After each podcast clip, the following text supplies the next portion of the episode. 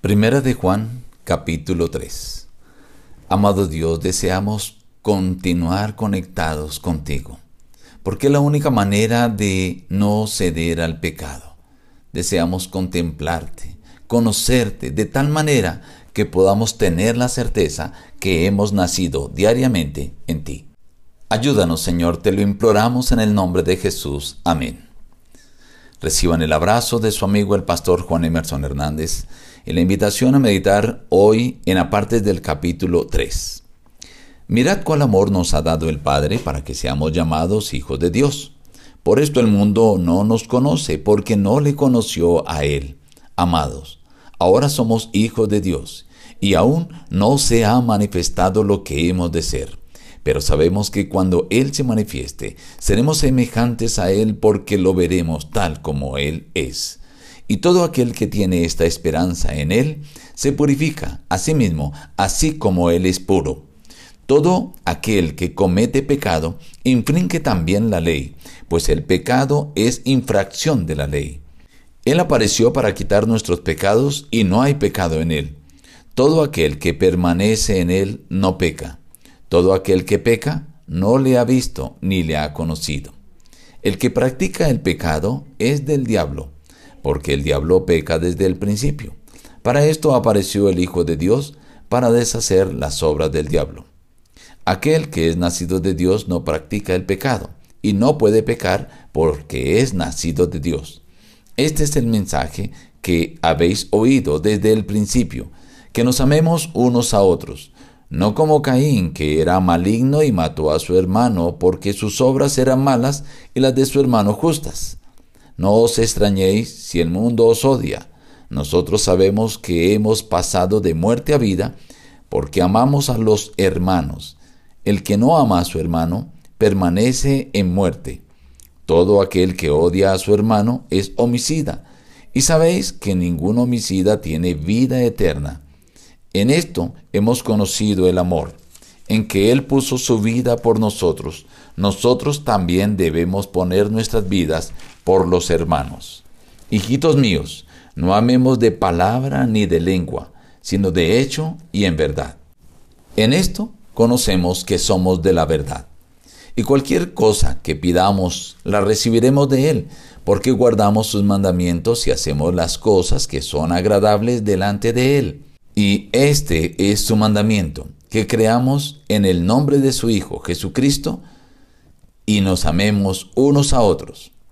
El que guarda sus mandamientos permanece en Dios y Dios en él.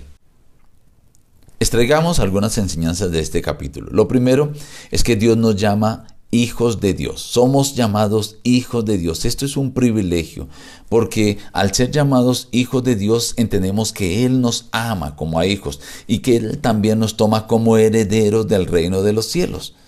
Sin embargo, dice, aún no se ha manifestado lo que hemos de ser, pero muy pronto seremos semejantes a Él porque le veremos tal como Él es.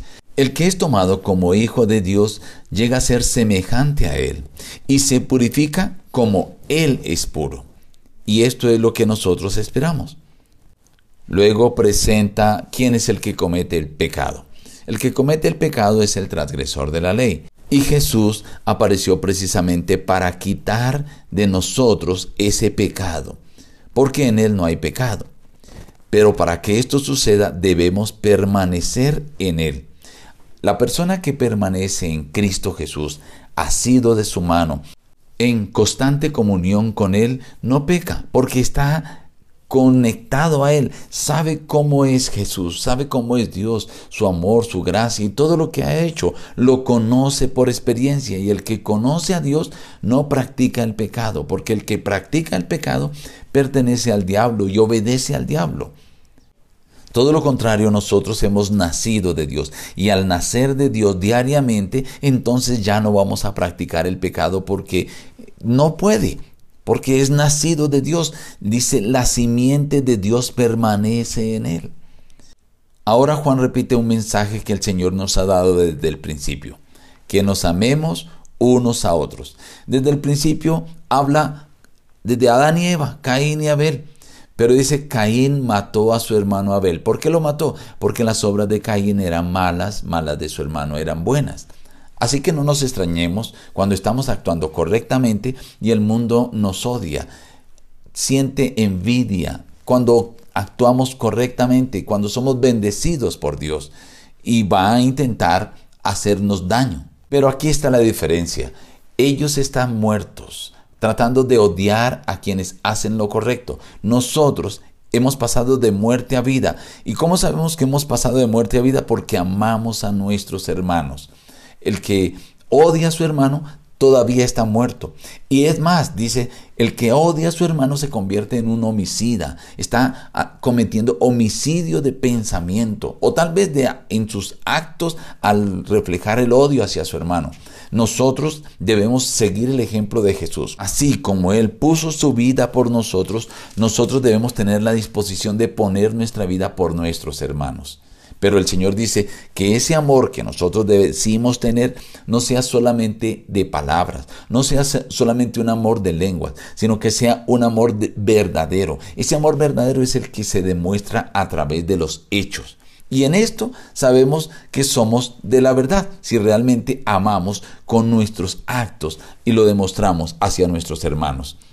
Entonces, cualquier cosa que pidamos a Dios, podremos tener la seguridad de que lo vamos a recibir, porque estamos amando a Dios, amando a nuestros hermanos, que esto encierra los mandamientos. Dice, estamos cumpliendo los mandamientos. Entonces, Dios se agrada de sus hijos que guardan sus mandamientos.